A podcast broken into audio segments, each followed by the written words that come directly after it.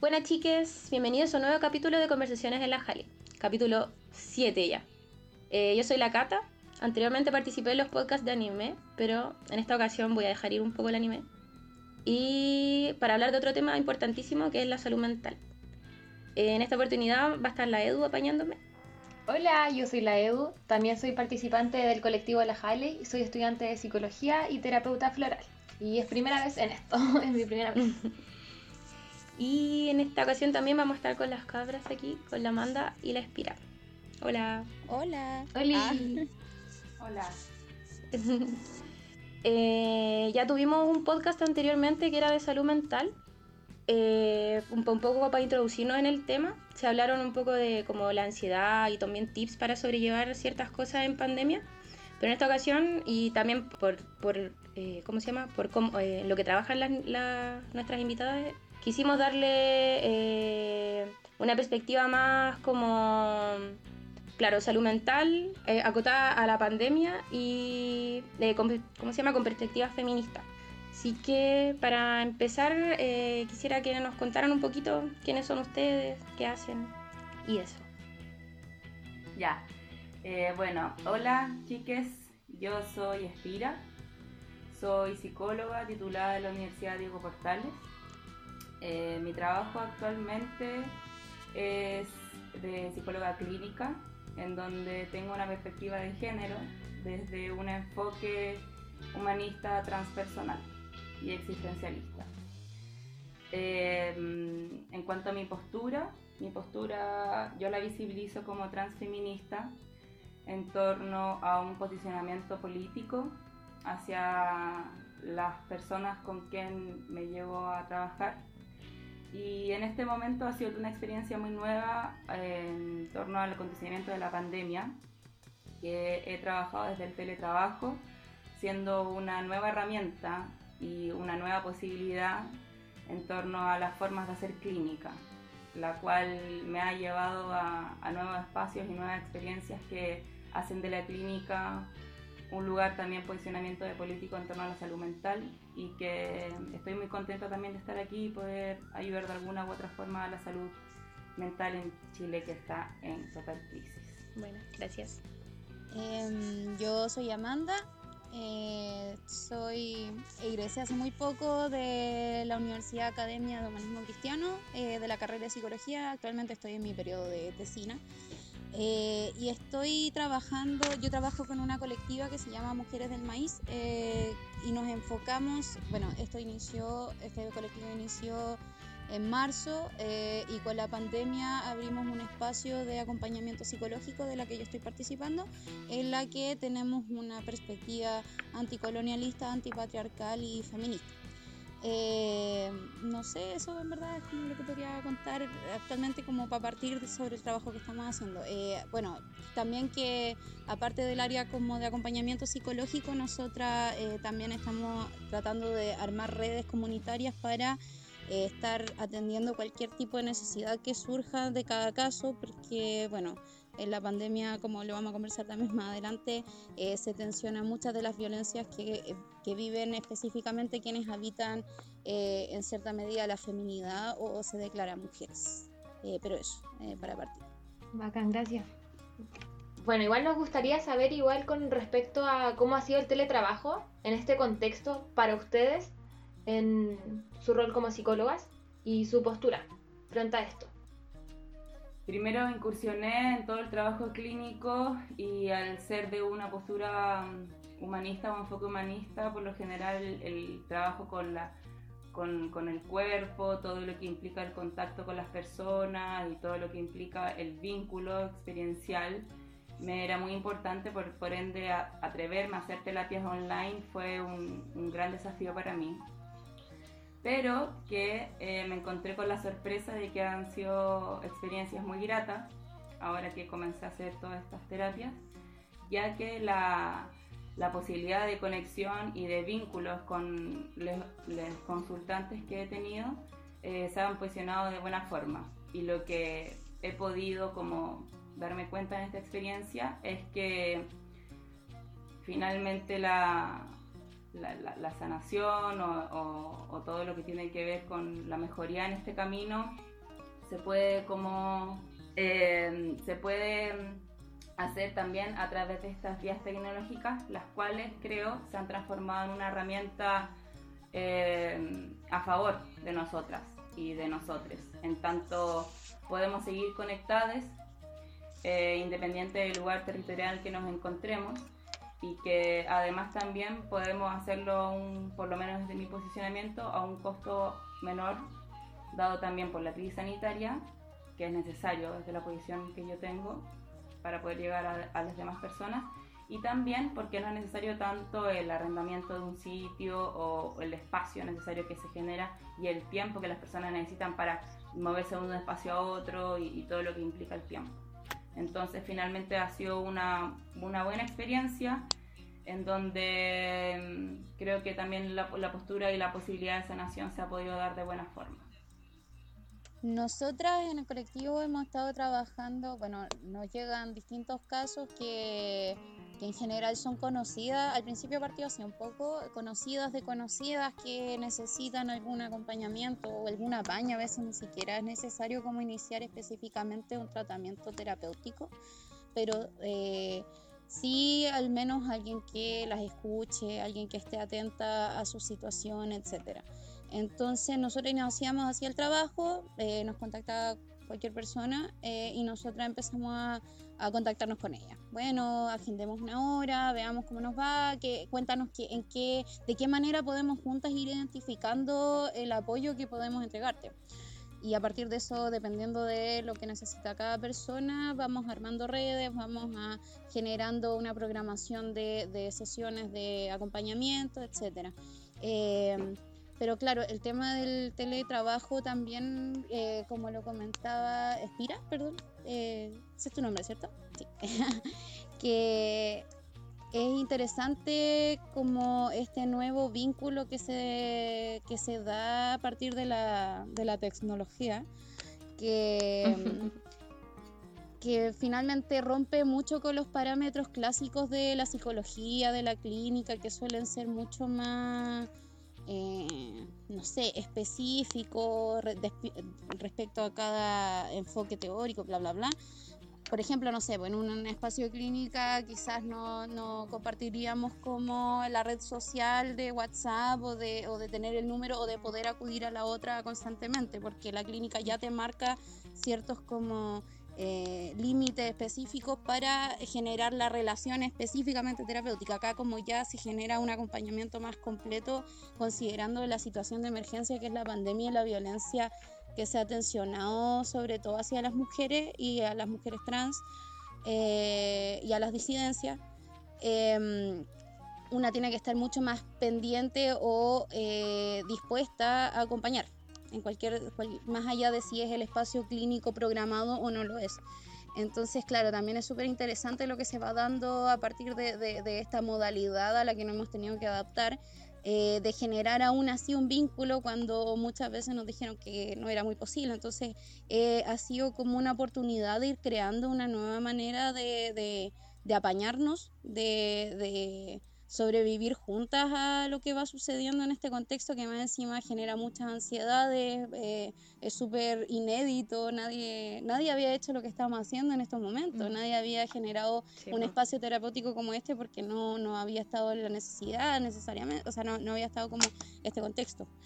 Eh, entonces todo eso ha sido como bastante interesante.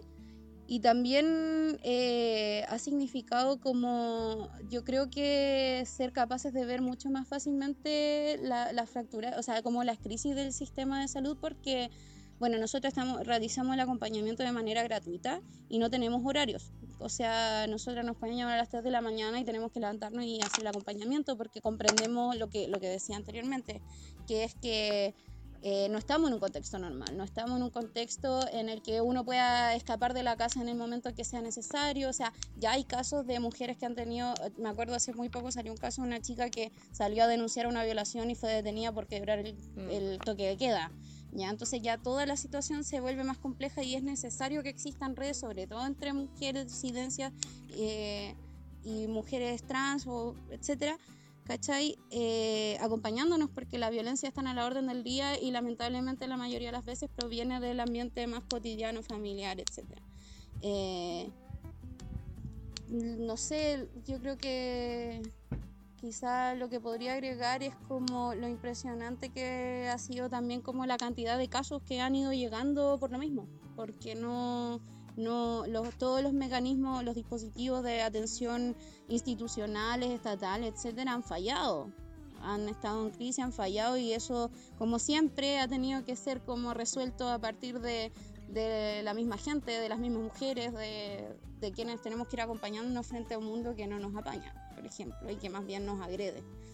Eh, eso creo que podría contar como inicialmente del teletrabajo específicamente, como de esta modalidad. Comenta Amanda, me, hace mucho el, repensar la posibilidad de cómo el teletrabajo nos ha dado esta flexibilidad horaria eh, que es que, que, comentaba Amanda, que se puede levantar a las tantas de la mañana y llegar y acompañar a alguien en un estado de crisis que, siento que se ha hecho necesario tanto por el confinamiento de las personas que se pueden, que es muy posible que sigan conviviendo con sus agresores, en donde tal vez en, casos anteriores tenían que movilizarse hasta el lugar eh, donde se encontraban las terapeutas. Y como hoy esta posibilidad de la virtualidad se nos hace posible poder estar 24/7, eh, como la posibilidad de eso y como también las personas, eh, no sé, a mí me ha pasado con chicas y chiques que, que tienen a sus, a sus agresores y, seres que los violentan, que por lo general también son seres de la familia, pueden ellas mismas generar horarios en donde sepan que su familia o está acostada o está tomando la siesta o etcétera, en donde así ellos puedan movilizar ese horario para ocuparlos de su momento como de eh, contención o sanación, etcétera, cosa que antes eso no, no, se podía hacer, no se podía generar, que creo que también es una posibilidad importante y, en torno también a lo que comentaba Amanda, la posibilidad de, de activar redes, de activar redes de, de, contención eh, independiente del territorio en que nos encontremos, eh, la posibilidad del, del, Internet, de poder comunicarnos a través de las redes sociales. Eh,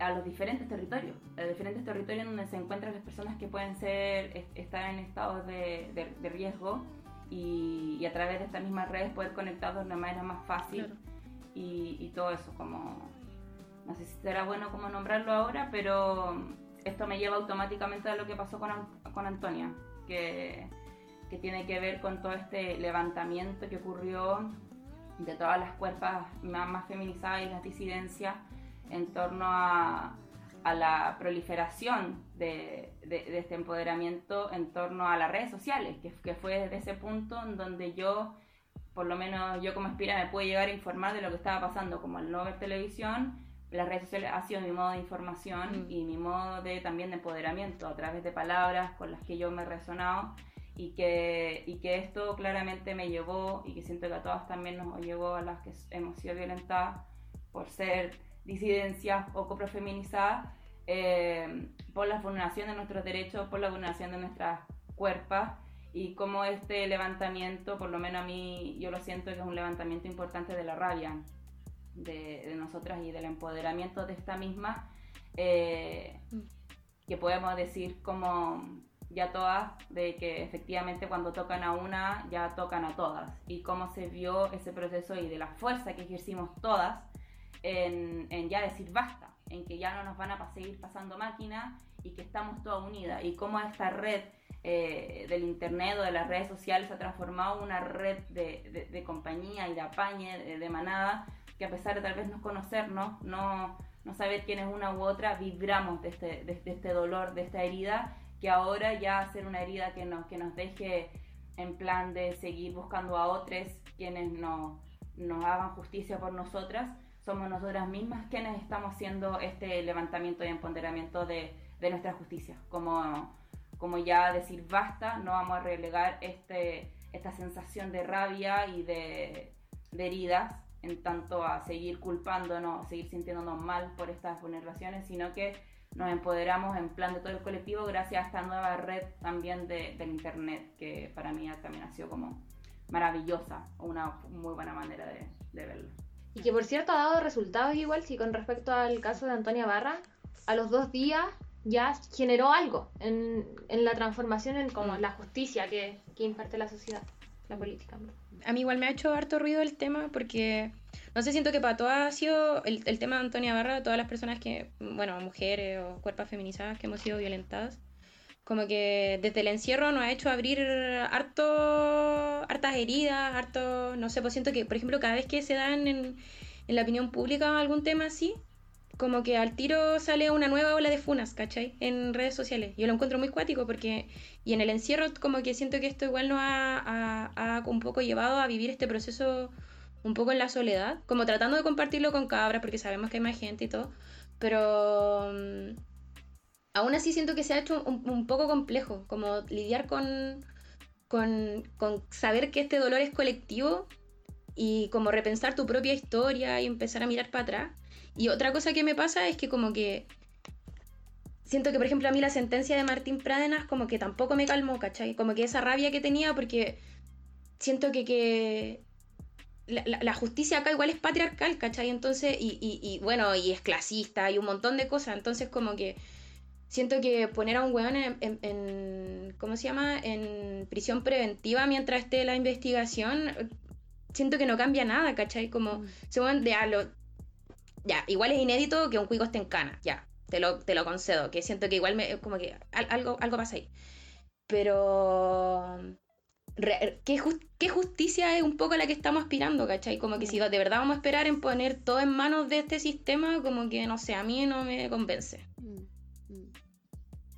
Sí, yo, yo creo que lo interesante igual también de todo eso que pasó es precisamente un poco eso, como dejar de lado un rato al papi protector del Estado, que nos han hecho creer que es tremendamente necesario, y, y tomar un poco, suena un poco así como, no sé, de película, pero tomar la justicia en las propias manos, no necesariamente desde un lugar de, de plena venganza, sino efectivamente de justicia, de entregar eh, una idea de las mujeres, de las disidencias, de las cuerpos feminizadas, como lo había mencionado usted, una imagen nueva que no tiene que ver solamente con sentarnos a esperar lo que nos pasa, la sentencia de otro y, y las ideas que, finalmente nos dicen que es justicia o no, sino que también hay una idea de creación distinta. O sea, claro, a mí también me pasa que, claro, ya de la prisión preventiva más encima ni siquiera indica qué va a pasar con el weón cuando efectivamente le den la condena ya es solamente una cuestión preliminar que probablemente tuvo que ver con los levantamientos que surgieron a partir de,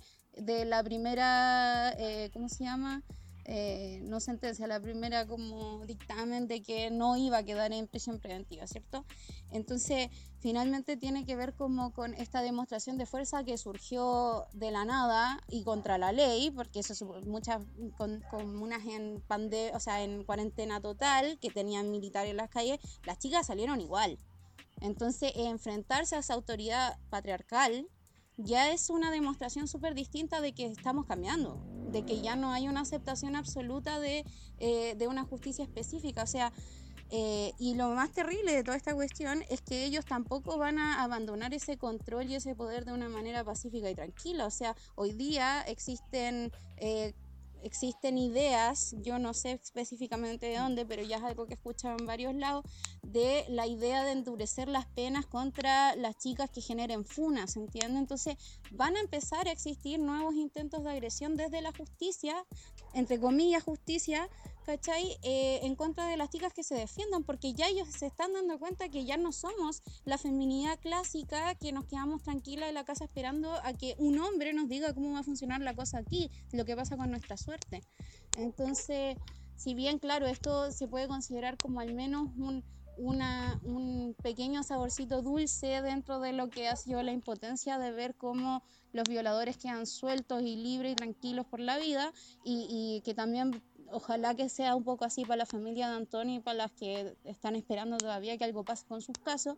Eh, aún así es simplemente como un primer atisbo, una primera idea de lo que en verdad podemos ir logrando entre nosotros. Yo creo mm. que eso específicamente tiene que ver con la manera en que se hace política en femenino, ¿no? Que ya dejamos de esperar que venga la vanguardia clásica del 80 de, de weón con la bandera, el frente con la barba claro, tipo che, que nos diga, claro, esto ya no funcionó así, o sea, perdón, pero Antonia era una chica que venía de una clase específica que no necesariamente tenía que ver con la clase que salió a la calle, ¿cachai? La Antonia era una chica del sur, de región, y aún así en Santiago quedó la cagá.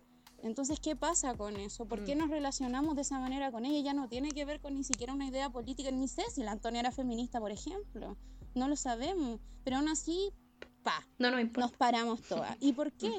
Porque hay, hay una idea de la política que es distinta, que ya no tiene que ver específicamente con el tipo de proyecto que vamos a imponer después de hacer mierda todo esto que hay hoy, sino que también tiene que ver con reconocernos como aliadas frente a un mundo completo que nos agrede porque no nos queda otra. Me carga la idea esta de que somos todas amigas porque, porque somos mujeres, tampoco ese es el tema, sino No. que simplemente... La Pati Maldonado no es mi amiga. Ah. Claro, la paga tampoco, sino que tiene que ver específicamente con saber que frente a cualquier cuestión, igual estamos más o menos en una situación parecida, que a ti te pueden agredir de la misma manera que me agredan a mí.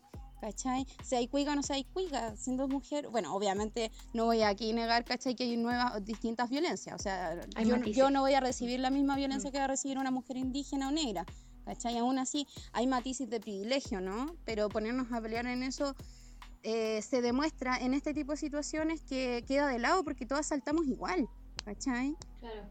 Las que hemos logrado generar esta rabia, porque claro, es lo que decía Spira también, que eh, la ira organizada no es solamente como lo que generalmente se ha, se ha asumido como una cuestión media histérica de, de- de chicas que alegan por algo que no tienen que alegar, sino que hoy día es una cuestión justificada y digna. po. Es, es el, el intento de, de generar algo que nos proteja porque nadie más nos va a proteger un poco, ¿no? Y eso, si lo llevamos, volviendo un poco como al tema de la salud mental, quizá también es un, nuevo paradigma súper interesante porque ya no te quedáis en la, en la desesperanza de que vaya a estar sola si alguien te viola, ¿cachai? Sino que hoy día sí hay nuevos espacios de, de, de, no sé, de, chicas, de, de, de disidencia, de, personas que van a estar apañándote aunque no tengan idea de quién eres, ni de tu historia, ni de nada, simplemente porque comparten un dolor que tú también estás viviendo. Entonces, eh, desde la idea de la salud mental, yo creo que es súper importante lo que el feminismo ha logrado generar en la sociedad, si hablamos específicamente de la chilena, que es una sociedad tremendamente enferma, súper individualista. El feminismo ha logrado proponer un colectivo que te apaña hasta en lo íntimo, pues, ¿cachai? Una chica habla de que su expareja la violentó y salen miles de locas que no, nunca en tu vida hay sabido su nombre y te dicen, te creo y quiero que estés bien y me importa que lo esté, entonces hagamos algo juntas para que esto pase. Entonces, eso también, por lo menos para la, para la pega que nosotros hemos estado haciendo, también es importante como de poder decirle a una chica que, o sea, tú ni siquiera veías a la chica. Yo hablo, yo con una de mis pacientes solamente hablo por teléfono y aún así, eh, aunque no haya generado un lazo visual o qué sé yo, aún así solo escuchando su discurso, puedo saber que merece un espacio de acompañamiento, que merece un cariño, que merece afecto, que merece que alguien la escuche y merece sanar sus dolores. Entonces, eh, en ese sentido, creo que así el feminismo ha sido una salvación absoluta frente a la desesperanza y de todos los fenómenos como de, de salud mental, toda la enfermedad, la depresión, la ansiedad. El feminismo es una herramienta de sanación, Eh, completamente. en torno a eso que, Igual me- que me hablaste como, como, ah, claro, que media larga la feminismo palabra, es una herramienta, siento, de total de resistencia, tanto como en lo político que ya el Estado, sabemos que el Estado y los jueces, como bien dicen la, eh, la canción, eh, son los opresores, son los violadores, en donde siento que ese fue el momento en que ya efectivamente el, Estado y toda esta justicia, entre comillas, como de la legalidad, eh, se cayó. O sea, ya se cayó. Nosotros sabemos que eso ya no nos va a seguir acompañando. Sabemos que ya eso ya se rompió. Y cómo se rompió también por el sentido de la impunidad, ¿no? De, de esa impunidad maldita que por lo menos a mí me atraviesa muchísimo, en donde ya eh, el saber que los demás no van a hacer algo de justicia por nosotras, nosotras mismas lo estamos haciendo por nuestras propias manos, como bien dijimos, y que se levanta todo este, eh, el feminismo en torno también, yo lo ligaría mucho a la funa, como esa, esa, esa funa social que ahora se hace, que, que es como amiga yo te quiero a pesar de todo, ¿no? A pesar de todo, que la funa igual en sí es, es complicada, pero creo que es un empoderamiento muy grande que hemos tenido todas nosotras para poder, al menos nosotras, hacer este como ya como salvación o sensación de seguridad del entorno a nuestras propias como compañeras, que a pesar, claro, que no son todas nuestras amigas, eso está bastante claro, eh, sí hay un reconocimiento, sí hay un reconocimiento de, eh, yo te creo, te voy a apoyar, es necesario para ti también la sensación de seguridad y de escucha que entre todas nos hemos podido dar. Y, y, como también siento que ya no somos esta buena víctima, como la buena víctima que siempre esperaba un poquito el Estado y el sistema patriarcal, de ser nosotras las que nos lamentamos y que nos sentimos mal y la culpa y, y, tragarnos las cosas, porque así es como el Estado nos pide ser, que nos, que nos cuestionan indudablemente todo, que nos reitimizan frente a cualquier situación que nosotros vayamos a declarar. Eh, ya no estamos siendo esa buena víctima, sino que estamos siendo esa víctima que, que se levanta, que habla, porque sabe que detrás de ella, a pesar de que no sea la familia, tal vez que no sean las amigas ni siquiera, hay otras personas que sí la van a acompañar y que en ese hay un empoderamiento, siento, de nosotras de poder levantarnos a nosotras mismas desde esta eh, rabia, como decía anteriormente, y, de poder alzar la voz. y, de esa alzar la voz se transforma también de un lugar amoroso, que fue lo que dijiste anteriormente. Como también el feminismo viene a transformar esto en que ya no sea la jerarquía y, y pedir a personas que nos ayuden, sino entre nosotras mismas de manera colectiva y cómo eso se ha transformado mucho también en, en torno a la salud mental, que como bien dijiste anteriormente, Cata, como, claro, ahora estoy sola y, y nos hemos como que tenido que interiorizar, como ya estoy sola, cómo lo hago, qué hago con esta crisis, cómo me siento acá. Eh, de alguna u otra forma hemos buscado la, la sensación de poder tener apañe, pero desde nuestro propio lugar, como el cuestionamiento, ¿qué, qué, qué, qué he hecho yo? Cómo lo he hecho y cómo hacerlo. Y ahí mismo empoderarnos de nuestras propias herramientas, como, como que hay una búsqueda también ahí, siento que claramente yo también, de, también del lugar de la salud mental, sí han habido mucha más crisis. se sabe que tanto en lo externo hay crisis como lo interno también. Eh, se han levantado nuevas herramientas interiores que nosotros no hemos dado cuenta ya por, por estar en soledad, pero por estar en soledad de alguna u otra forma igual acompañada. No sé si se entiende, pero es como un levantamiento también siento de, eso y de lo amoroso, que también siento que es como un, nuevo despertar y que también está mucho asociado también a la, a, la, a, la, feminidad, como a la mujer, pero no al empoderamiento de la mujer como del cuidar a otros, sino de poder cuidarnos a nosotras mismas y de ese poder cuidar a nosotras mismas, poder acompañar y poder cuidar, como la sensación de la comunidad. Y cómo es el empoderamiento ya de la caída, de lo jerárquico, de lo político, de, de los hueones que llevan las cosas arriba, se cayó, ¿no? O se está cayendo. Y como ahora eh, eh, hay un empoderamiento de lo colectivo, pues, de nuestras sororidades. Como que a mí me surgió como a, partir de todo lo que ustedes están hablando, como el que no sé, no sé cómo explicarlo, pero del punto en que yo vi algo y por ahí te voy a apoyar a ti según lo que yo vi y me resonó a mí y como que entre todas nos vamos conteniendo según según nuestras propias vivencias y experiencias experiencia como de, de, cada una en la vida cotidiana. Y, y, eso cómo resuena también en la otra persona según sus vivencias. Y no sé pues, la otra vez hablando con una chica también fue como que ella removió muchas cosas al hablar o a escuchar relatos de otra persona.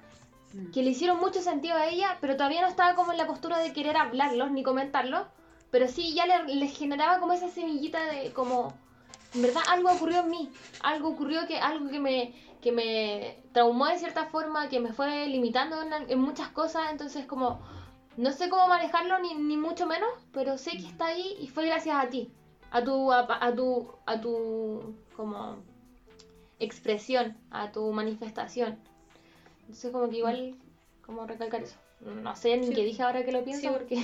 No, yo creo que, creo que lo entendí un poco, que es un poco que igual uno se reconoce, aunque no haya vivido exactamente lo mismo que la otra persona, igual te reconocí en, la experiencia de, de, otras mujeres, ¿cachai? De repente sin conocerla. Y tiene un poco que ver, yo creo, como, como esta frase un poco del feminismo radical, que lo personal es político. Y en ese sentido es como... Porque no son experiencias eh, eh, eh, de una persona, ¿cachai? Eh, del, el colectivo mujeres ha vivido un montón de experiencias muy similares en, en torno a las violencias. Entonces, obvio que eso es algo político, como es algo transversal, hay algo que produce todo esto, que todo este colectivo sufre cosas que son similares, ¿cachai? Mm, mm, sí. Eh, también, mira, por ejemplo, Eh, yo no sé si conocen una página que se hizo hace poco tiempo que se llama, que en Facebook, una que ahora es privado, qué sé yo, y se llama Grupo para hablar como hombre. ¿La Ah, conoces? sí. Ya. A mí ese Sí. grupo me llamó mucho la atención porque partió como, como en juego, ¿no? Como para burlarse de las cosas ridículas que dicen los varones para justificar su masculinidad, básicamente. Mm. Y a partir de eso, eh, ya, por ejemplo, una chica escribía, ya chiquilla, eh, las peores experiencias que han tenido con hombres, ya, y una cantidad, o sea, estamos hablando de chicas de todo, de todo Chile, eh, contando su experiencia respecto a esta temática, algo así como la cultura chupística de, de, de, de experiencias con varones, ¿cachai? O, o- o- no, y- no solamente con varones, en realidad como, como con, con las agresiones patriarcales de la vida, porque no siempre provienen de los varones también. Ujú. Y, y me sorprendió mucho como la cantidad de, de chicas que necesitaban contar su experiencia, la cantidad de experiencias que surgieron ahí. O sea, estamos hablando de que Sí. en menos de dos horas habían 800 comentarios, ¿cachai? y Weón, contando sí. su experiencia ultra íntimas Sí. a un montón Mm. de chicas que nunca, quizás nunca van a conocer, quizás nunca han visto, como que quizás no tienen nada en Mm. común, pero aún así comparten eso, comparten la experiencia de la violencia en carne propia y desde distintos lugares, pero que siempre se imprime en alguna medida en los propios cuerpos y por lo tanto que otra, saber que otra está en la misma también te permite decir como, oye, yo no soy culpable de los dolores. Yo no soy culpable de todas estas heridas que tengo encima, ¿cachai? Sino que hay, es compartir una idea de que, de que como a otra también le pasó, eh, también hay, una posibilidad de que sea distinto, ¿no? Porque ya podéis aislar desde dónde viene ese- esa violencia, esa agresión, y entender que no viene de ti, que no es un problema tuyo, de que tú estás loca, de que no sé qué, sino que estamos hablando de una cuestión en general que, como no tiene que ver contigo, puede significar una posibilidad de eliminarla, de descartarla de tu vida y también de generar algo nuevo. Entonces, también me llamó mucho la atención del grupo como como que habían chicas, por ejemplo, porque muchas veces se habla, por ejemplo, de la funa, como que se inventó para cagar a los hombres y para cagarles la vida. Y, por ejemplo, en este grupo hubo muchas funas, muchas, de chicas que hablaban como, a mí no me interesa que él sepa que lo funé, a mí no me interesa que... A mí lo que me interesa es que ustedes sepan que él es un sujeto peligroso que las puede violentar a ustedes también. ¿Cachai? No era para cagarle la vida al loco, era para que las chicas estuvieran alertas frente a, la- a que otro puede dañarlas. Entonces, esa, esa, se rompe con esta idea de que las chicas contra los varones y que somos unas malvadas porque los odiamos porque sí.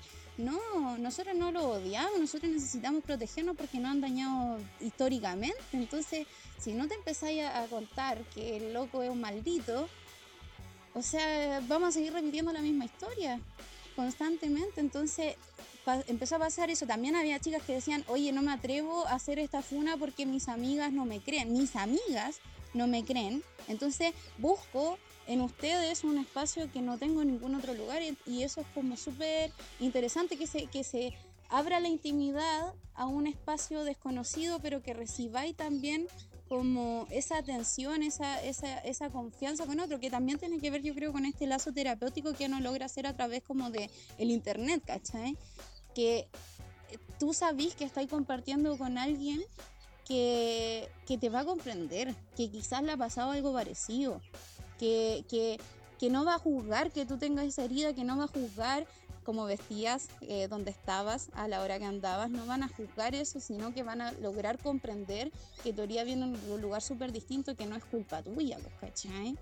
Entonces son todas cosas que se van, que, o sea, yo creo que es súper imposible separar lo individual de lo colectivo y el hecho de que lo colectivo hoy día esté siendo un espacio de, de de afecto, de cariño, de, de, de comprensión, es muy bacán. Eh, y eh, es un avance en salud mental incluso, frente a, a las fallas de todos los otros dispositivos que supuestamente deberían dedicarse a que la gente esté mejor.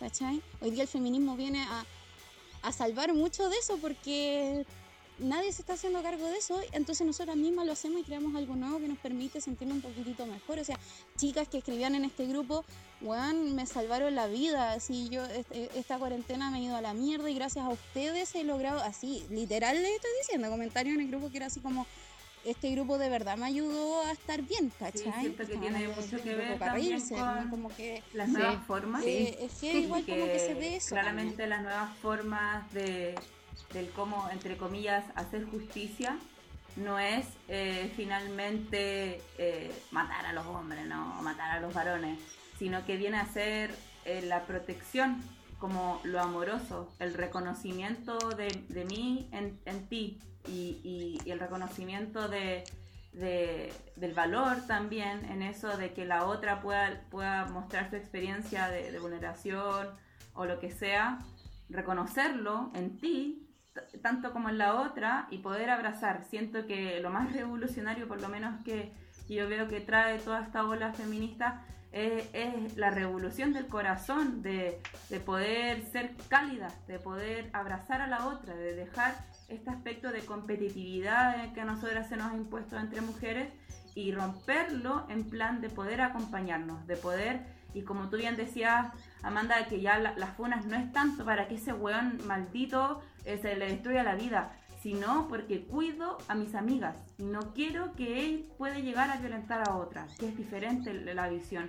Y siento que desde ese viene también como esta revolución de ahora de, de ya no ver a la otra como tu competencia, sino verla como tu compañera y como alguien que, que no quieres que, le, que pase por lo mismo que tú finalmente y querer darle algún cobijo, algún lugar de protección, que siento que es como la nueva justicia, entre muchas comillas, y que lo encuentro muy hermoso también y completamente también lo lío con, el trabajo terapéutico de hoy en día, en que, eh, que también me veo como inmersa, o sea, también como que cuesta por lo menos hacerse como este papel de la, lo que hablamos el otro día, ¿no? Hacerse como la persona fuera del rol terapéutico, bien como plana y que nada me afecta y, y quedarme como fuera del espacio, sino que aprovechar y utilizar ese, esa herida del reconocimiento de mi herida en la otra como un fin terapéutico, como ese reconocimiento de comprender mi herida en tu herida también hace fuerza.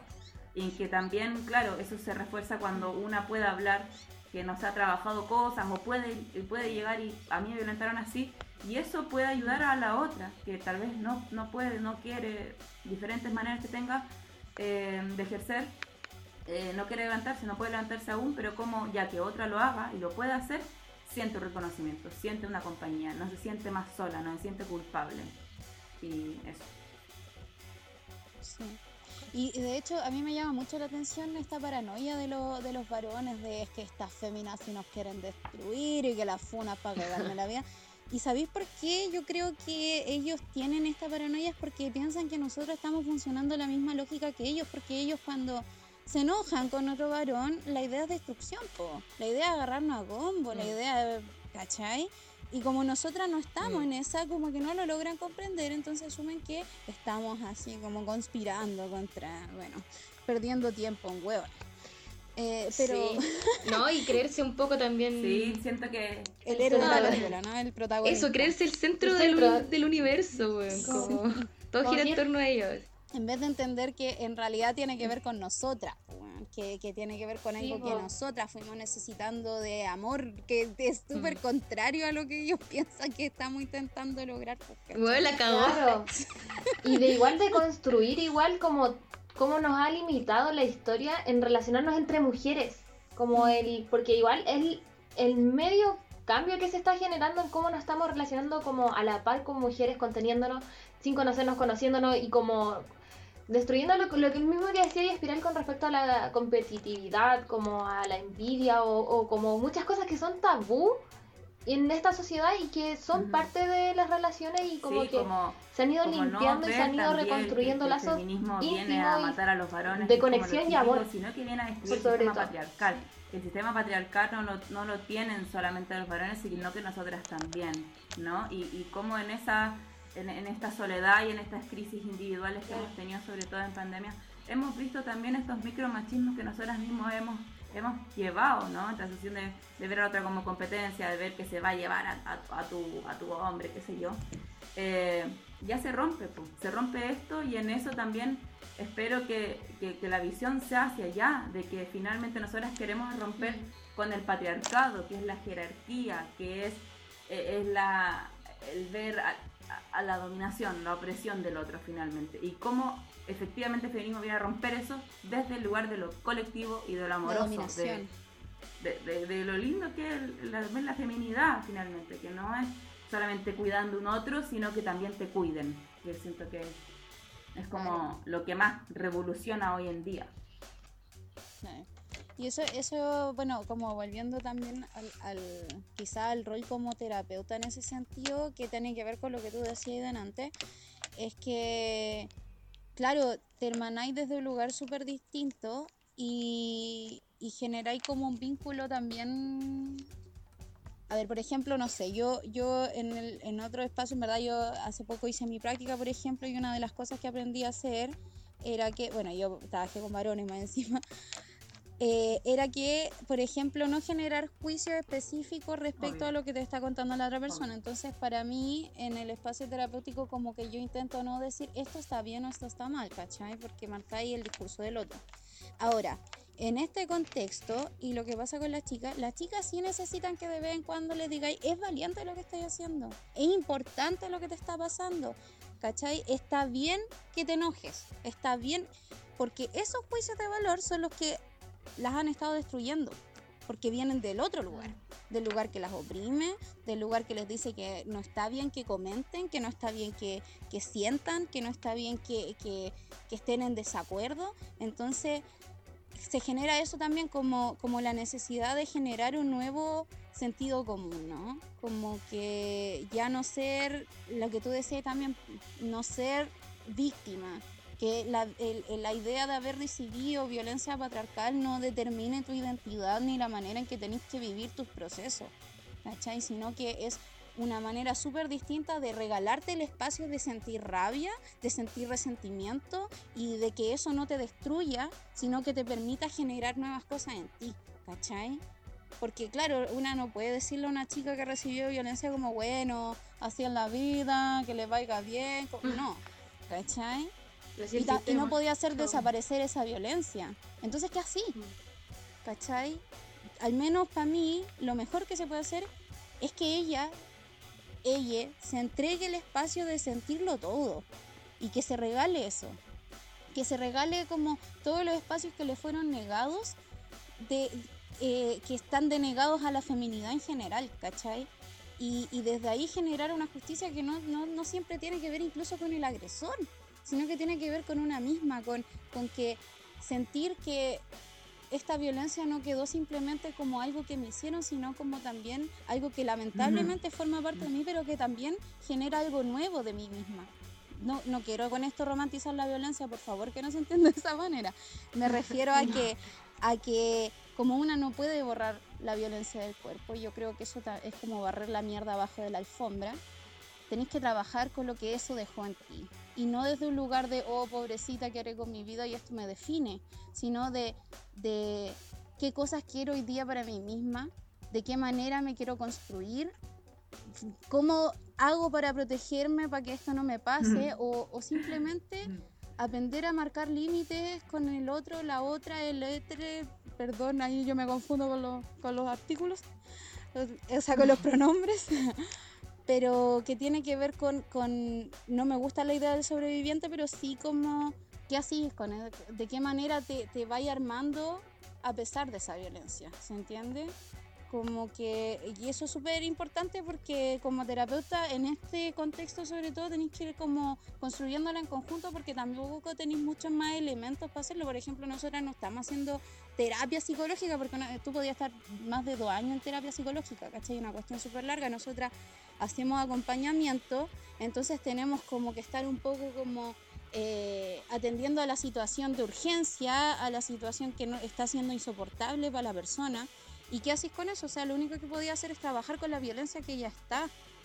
Y, nada, y, en verdad creo que hay mucho poder en eso porque tiene que ver caleta con, con demostrarle a la otra que ya no, su vida no va a depender de ese dolor, sino que depende de lo que ella hace con ese dolor y, de cómo empieza a vivir a pesar de eso y genera miles de otras alternativas, que es súper difícil hacerlo en este contexto porque no te puede ir para ningún lado, porque, ¿cachai? Pero que al menos en un, en un espacio de acompañamiento, de, de, escucha, de que pueda sacar y verbalizar lo que le pasa, eh, Siento que no eso sé, mismo que se vuelve un poco más real, se ordena eh, y por último deja Creo de que también es una, una nueva forma y una nueva herramienta que viene a ser muy revolucionaria según mi perspectiva eh, y de resistencia frente al Estado, frente al posicionamiento del patriarcado, en donde el- la, sanas- la sanación, eh, el espacio en que cuando ya una, siendo de una disidencia, siendo mujer, Sí, completamente de acuerdo. eh,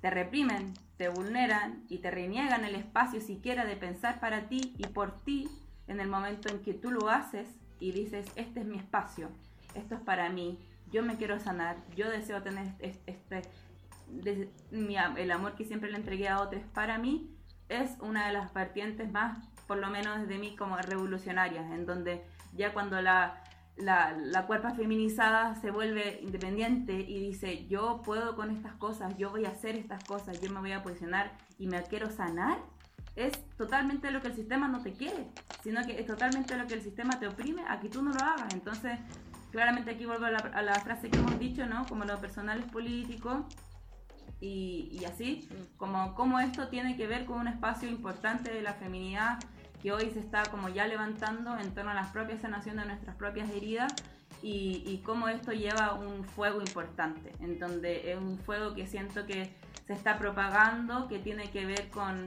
con la sanación, pero con el empoderamiento de esa sanación y de ocupar, por supuesto, es- Sí. estas violencias ejercidas eh, a favor de nosotras, a, a- a hacer ya resistencia y desde el amor, que es lo más lindo que, que siento que hemos estado haciendo. Mm. Sí. Qué, qué- qué bacán que ese proceso como de sanación ahora se está planteando como, si bien es algo personal, como algo que está haciendo cada, cada una, eh, lo estamos viendo igual colectivamente, pues, ¿cachai? Como, Mm. no sé, yo siento que la- las reflexiones más, más grandes que he tenido a partir de esto y como de reconocer las propias vi- violencias que yo en lo personal he vivido, ha sido conversando con otras mujeres, pues, como, no sé, la, la- yo estuve en Toma el 2018 en la universidad y yo siento que esa weá, para bien o para mal, de- más para bien ahora, pero en el momento fue para mal, como que igual me cambió la vida, pues te empecé a cuestionar todo, en verdad, como todos tus tipos de relaciones, de, con tu familia, con tus amigos, con tus amigas, con tus amigues, con tu, no sé si estáis con alguien, ¿cachai? Como, igual es muy cuático. Sí, sí. Sí, aparte, eh, eh, yo creo que es bien como interesante eh, la capacidad que tenemos las que hemos sido violencia de, o sea, víctimas de violencia patriarcal, que la violencia so- la somos capaces de, de, de transformarla en amor propio, ¿cachai? Y precisamente por eso, porque no se vuelve una cuestión como de, o sea, también está y, y está bien que se dé, digamos, pero no es solamente como hoy odio a mi agresor o odio a quienes me agreden, sino también como, ¿por qué los odio? Porque yo sé que esto no debería estar pasándome, sé que esto no lo merezco, sé que hay otras maneras de vivir y eso es lo que te permite comprender el feminismo, ¿cachai? O sea, si, no, si el feminismo no propusiera una nueva de relación humana, ni siquiera nos daríamos cuenta de, lo que, de que lo que estamos haciendo no está bien. Entonces, es como, como lo que decía un poco antes, que eh, te permite cuando tú, cuando tú vives violencia patriarcal, en adelante te da, te da herramientas para también pensarte desde otro lugar, desde una nueva manera de relacionarte contigo también. Y de nuevo, no quiero así como, ay, gracias a la violencia, no, para nada, sino que creo que es una capacidad muy nuestra que hemos tenido que tener, weón, para no morir en el intento, básicamente, ¿cachai? De, que esto, de transformarlo en una cuestión que nos permita vivir tranquila y querernos más y, generar algo completamente nuevo que elimine la posibilidad de que las próximas generaciones tengan que construirse desde esa violencia como nosotras sí lo hemos tenido que hacer, pues, ¿cachai? O sea, como, no sé, eh, eh, lo veo también es como en varios testimonios, funas, que es como... eh, el, el, el, por ejemplo, el solo hecho de funar a alguien ya es como, para mí al menos, lo encuentro como un acto de amor propio en el sentido de que eres capaz de decirle al mundo que yo en esta situación no fui la culpable, él fue el que me violentó a mí. Él fue quien, el, el culpable de esta situación. Yo me, me, de- me saco de esta, de esta línea en la que probablemente, y muchas de ellas lo han dicho, me hicieron a mí sentir que era la culpable, la provocadora de toda esta situación, sino que hoy día les demuestro que este es el sujeto que tiene que ser avergonzado, no yo. ¿Se entiende? Entonces eh, encuentro como súper interesante también eso, como Mm. la, la, la posibilidades que nos da el feminismo de, de que la violencia no sea una cuestión paralizante ni, te- ni, ni, no sé, definitoria, sino que más bien es Mm. como el motor de generar caleta de cuestiones que en adelante nos tienen que empezar a hacer tiempo, ¿cachai? Sí, sí. Me, me gusta esa idea que planteáis de que como de que es esa idea que decís de mm, de que pensar todo esto te, te da el pie de una posibilidad de pensarnos de una forma diferente po. y yo creo que también esto eso tiene que ver un poco en como una va buscando causas va buscando el origen de toda esta violencia ¿cachai? Y, y eso mismo también te da ese pie para pa, pa- pa saber que hay otras formas, pues, ¿cachai? Que la weá no es natural en el fondo, que todas estas violencias no son naturales y que que no debemos aceptarlas, que forma hay que otras, hay otras opciones, posibilidades. que se puede hacer de otra manera. También está todo el levantamiento de las disidencias, sobre todo como de la no binariedad, de, de, la, de la posibilidad de, de que no eran ellas responsables de sentirse como raros y malos y disconformes y culpables de ser como estaban habitando sus, su- sus identidades, sino que finalmente era el exterior Mm. lo que estaba violentándoles, como así también en todas las diversidades, las orientaciones sexuales, como esta posición de ya darse cuenta que finalmente no eran ellos los responsables de estar locos o estar malos, ser raros o qué sé yo, infinitas agresiones que se les dan, sino que es un planteamiento de no, yo puedo sentirme de cierta forma y puedo tener una expresión de género o, o quien quiera ser yo por unos nuevos posicionamientos y agarrar estas violencias en torno a de que yo no soy, como bien dijiste tú, no soy yo quien tiene que sentirse avergonzado, sino que son esos seres los que me han violentado, los que sienten que sentir esa vergüenza, como el no determinismo, siento que también, y como en contra también de la opresión eh, como patriarcal que finalmente nos quiere categorizar y, y ser seres productivos constantemente en torno a la matriz de la heteronorma y el que la mujer y que el hombre y que la feminidad y la masculinidad así está construida y etcétera. Entonces siento que ahora hay como un- una, una, una vuelca de tuercas en torno a eso, como yo yo no soy la persona culpable de esto, yo ya no soy la persona que se tiene que avergonzar, sino que son ustedes. ¿no? Y hay otras que comparten esto con las que me voy a ensañar contigo si es que intentáis hacerme creer lo contrario. ¿Cachai? También está eso, el respaldo de las demás. Que hoy día existe, que hoy día es real y que es amenazante. Y por lo mismo los locos se cagan de, de miedo. Por eso, o sea, si es, todo el movimiento feminista no hubiera surgido así de fuerte, yo dudo caleta que hubieran asociado el, el retiro del 10% con las pensiones alimenticias o que al Pradenas le hubieran dado la prisión preventiva. O sea, hay una fuerza que no es solamente percibida con, Sí, no- como los medios masivos de como- comunicación, como con fuerza, el sino que y el o poder sea, también se siente. el pajero borrego del Estado, como eh, también se ha vuelto a nuestro favor en el, en el momento en que claramente volvemos al tema de las nuevas redes, las nuevas posibilidades de, de comunicación se están volviendo a nuestro favor en la medida que saben que finalmente todo lo estatal, que es una farándula, ocupamos la nueva forma, entonces como a ellos les molesta esta nueva idea que estamos teniendo, se están haciendo cosas a cargo, como, como todo este eh, del tema del 10% que siento que también es, es una expresión muy clara de todo el cambio que estamos teniendo. Mm, se les, Sí. se les fue de las manos.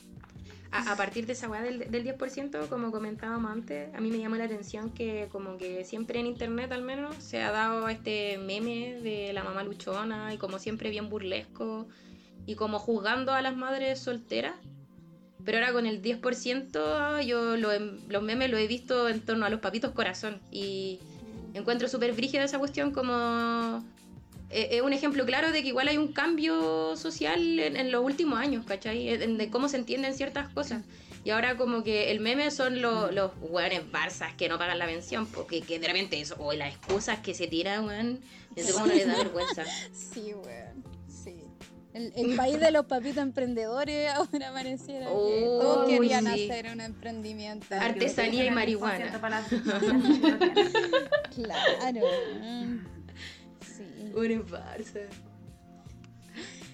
Sí, igual es, cierto lo que usted decís, que se nota como un cambio de discurso en ese sentido, porque claro, ahora por último es como más condenable que sean tan carirraja, pues yo creo que en otros momentos como que, bueno, ni siquiera habría estado esta medida probablemente, pero eh, además mm, como que... Como que quizás hubiera reinado más el discurso de, ah, pero las hueonas se van a gastar la plata en, no sé, mm. Lo que sea, ¿cachai? porque me encima está asociada a la idea de la madre soltera que anda buscando un buen pues. Entonces, ah, se lo va a mm. gastar en ella para salir a huevear, para eh. buscarle papá a la cría, que, o sea, le gusta la plata. estereotipos de más dañinos hacia la, hacia las mujeres están puestos en, eh, en el espacio de la maternidad, como que eso también eh, es un espacio muy juzgado y que siendo mamás solteras jóvenes, es como uh. se le juntan todas las la, no sé, se igual. todas las, claro, las presiones de la sociedad. Falta que sea lesbiana, indígena. Claro. y ahí, claro.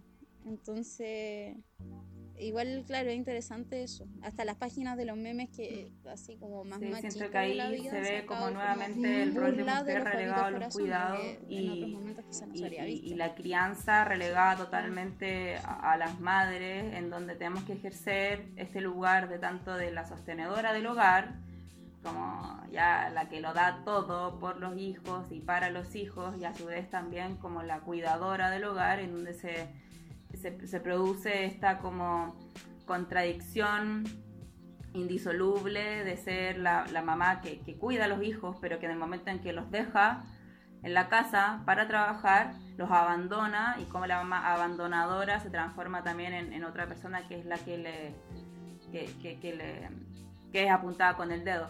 Y como finalmente los hombres en todo este rol de la crianza siempre se ha visto como la paternidad una opción y, y cómo esto, y, y, los que toman la opción de paternidad son galardonados y los que no, bueno, es papá eh, o es hombre, como finalmente no tiene otra opción. Y, y cómo ellos sí tienen la posibilidad de decidir, tienen la posibilidad de decidir como, y de irse y, de, y de estar. Y, lo, y, los que deciden quedarse son como gracias a mm. Dios, a la Virgen, qué sé yo, que se quedó y que me cuidó y, y, qué bueno y gracias. Y, claro que hay que aplaudirle y en el momento en que ellos también como que, que creo que comentábamos antes como el sentido de que cuando un hombre Hay que puede llegar a decir y verbalizar yo no quiero a esos hueones, yo no quiero a esos niños, a esos, a esos hijos, si yo no los quiero, ¿por qué les voy a tener que dar plata si yo nunca los conocí?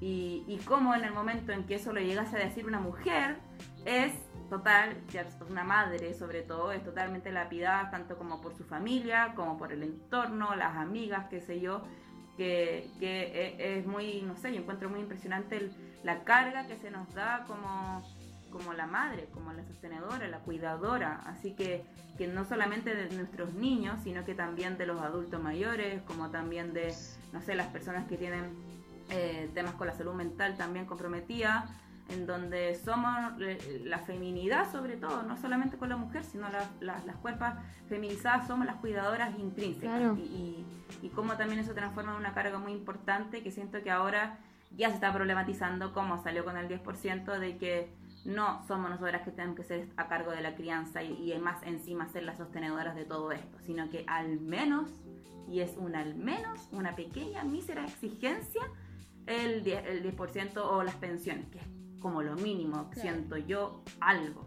Ya si tu único rol es ser sostenedor, puta, al menos cumple eso. Como. Sí. Y que ya no es como. Ya no, ya no hay una cuestión y que siento que también es súper. No sé, es súper dañino eh, el tema de también cómo hay una manipulación emocional desde eh, los varones o los padres de decir, utilizar este rol que nosotros tenemos del cuidado de la feminidad, de siempre entender, de siempre comprender, de siempre escuchar, de siempre estar dispuesta a esto, de que pucha no ha tenido pega, ha estado mal, etcétera. Ellos utilizar este mecanismo de decir de los pobrecitos, ¿no? Como pucha, Contener. Entiéndeme, he estado mal, eh, no he tenido pega, qué sé yo, etcétera. La victimización, eh, cómo mm, utilizan este medio, finalmente, nuevamente desde el lugar nosotros como del cuidado y de entender mm. siempre, hace su favor de poder librarse de la volada y cómo finalmente ellos pueden llegar a decir todos estos lamentos y una sentirse mal, una, oh, ya, si lo puedo llegar a entender, porque una comprende todo, ¿no? Que, que lo encuentro, eso, eso sí que lo encuentro hasta maquiavélico, como... Claro. No sé. Sí. Sí, totalmente. Sí, aparte. Como que cala tan ellos- profundo. Mm. No, Dale, dale.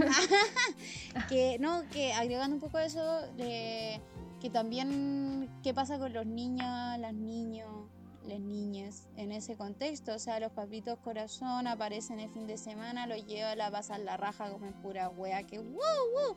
Vuelven a casa de mamá, mamá es norma, mamá es, es deuda, mamá es todo eso. Y, y después también mamá es la que tiene que explicarle al niño por qué papá no llegó, po.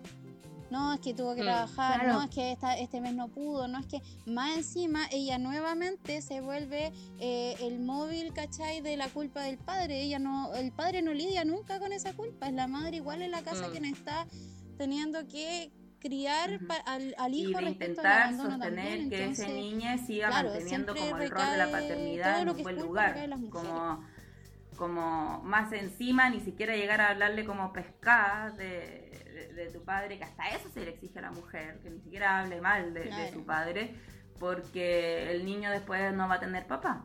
¿no? Entonces, como cómo no va a tener papá si históricamente la familia, el típico del guacho chileno, ¿no? Eh, no quiero que no tenga papá como yo, Claro. que como para la mayoría de, las, de, de nuestras crianzas del territorio chileno ha pasado eso y, y como Ujú. más encima lidiar con la culpa del papá, Mm, como claro. no sé, siento que somos, mm, no, es como violentado por todos lados. Sobrecarga. sí. Sí. Y, y, den- y de- sí, y dentro de esa sobrecarga, como que pasa, pero a último, pero a último plano, la conexión con nosotras mismas. Como con Mm. mí como persona, más allá de como mamá, más de ella de, del rol de, de, de, hija, porque también muchas veces el, el rol de la hija ante la mamá, del rol de la hija ante los abuelos, ante el tío, totalmente. o cualquiera Por que eso- requiera del apoyo de una contención de una mujer. Creo como que, eh, pasáis como al anterior, quinto plano. Creo que Sí. el- la posibilidad de que Postergación una paranoia. feminizada pueda darse un espacio de terapia hacia sí misma, por sí, para sí, es un espacio total y absolutamente eh, revolucionario en torno a, a- a todo lo que se nos ha pedido, porque ellas no tienen espacios para sí, ellas, ellas son el último eslabón. Nosotras somos siempre las últimas, siempre está el otro sobre nosotras. Sí. Esa, esa sensación de sacrificio y de bondad, y que bueno, también está toda la ideación judeo-cristiana, todo, obviamente todo lo tenemos, pero como eh, la sensación de que simplemente, no sé, yo escuchaba muchas veces a mi mamá, ponte tú, de eh, yo no me quiero comprar un helado, yo no quiero la peluquería, prefiero comprarte a ti zapatillas.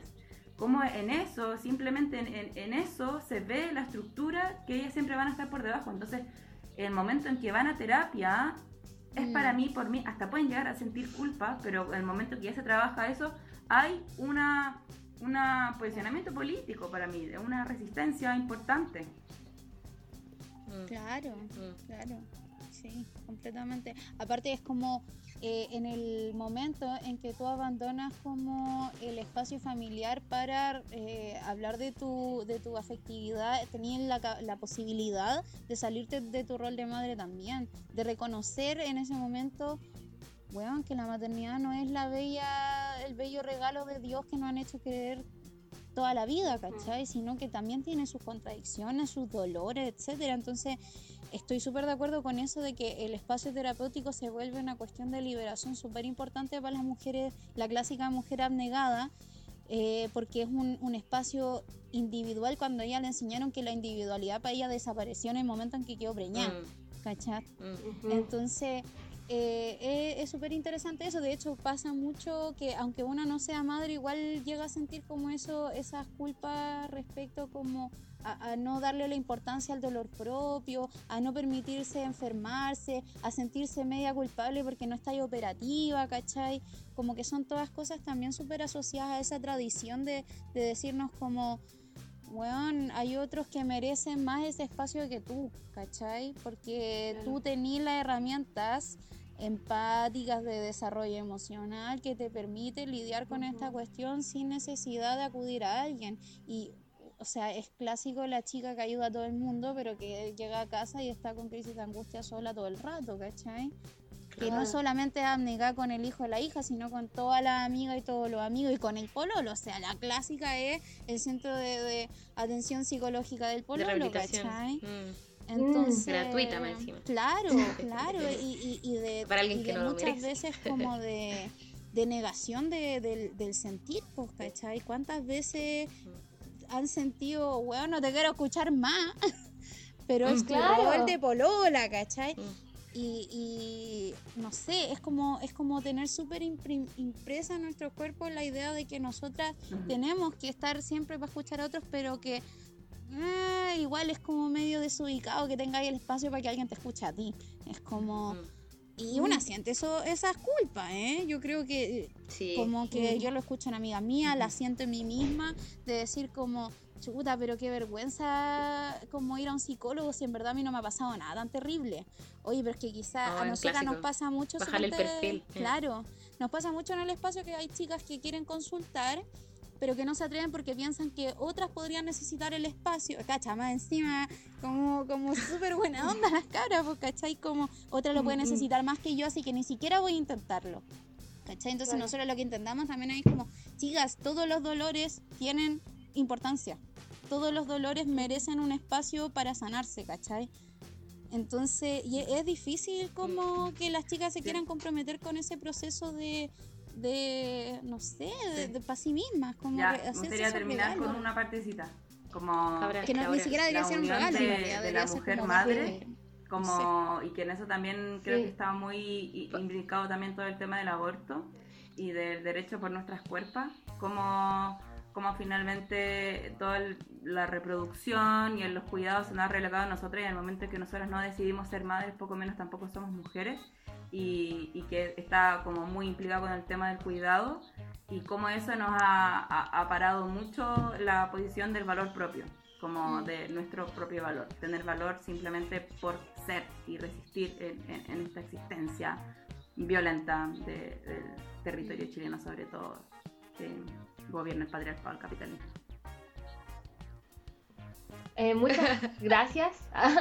muchas, gracias, muchas gracias a ustedes por la invitación. Eh, eh, creo que es súper necesario como estar conversando estos temas, porque más encima yo creo que después del encierro van a surgir muchas cosas que no tenemos idea que van a hacer, como que no hay precedentes para esta situación. Y es importante estar hablando de salud mental porque probablemente va a ser uno de mm. los temas más importantes. Un temazo. Sí. Mm. Sí, totalmente. Vamos a tener calete, no pega la psicóloga. totalmente. No, y agradecer porque igual en esta misma conversación hay muchos temas que por lo menos a mí personalmente me han resonado un montón. Como dije anteriormente, para mí la salud mental es un posicionamiento político importante que estamos haciendo frente hasta este patriarcado que nos quiere que nos quiere culposa, que nos quiere triste y que nos quiere relegar al sistema de producción. Entonces, nada, lo agradezco mucho. Eh, y, gracias por la invitación. Si quieren, puedo hablar de nuevo, me encanta hablar. Así que muchas gracias. Muchas gracias, aprendí también mucho.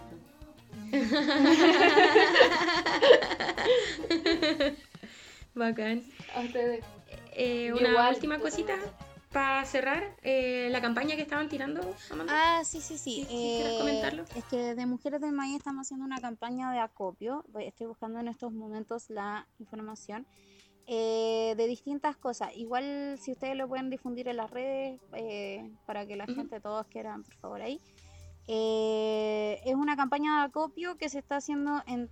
Tenemos en distintos puntos. Tenemos en, en Puente Alto y Peñalolén, en Ñuñoa, en Estación Central y en Pudahuel Sur, ¿ya? Eh, no sé si dar la información como ahora, yo creo que más bien como por el medio eh, como electrónico, ¿no? O sea, no sé si se entiende. Como la imagen, mejor como difundirla. Sí, sí. Eh, pero estamos recibiendo alimentos, útiles de aseo, ropa exclusivamente de invierno, ropa de cama y toallas, materiales de aislamiento, protección y cuidado que, que tiene que ver con condones o método anticonceptivo, calefacción y entretención, que puede ser cualquier cosa y ojalá pensar harto en las niñas, las niñas y en los niños. Eh, pero eso, ahí la idea es que puedan difundir la imagen y que podamos hacer crecer esta red. Ahí hay teléfonos, o sea, números de teléfono asociados con los que pueden coordinar la eh, entregas y todo eso. Así que eso sería por hoy. nos vemos en un próximo capítulo.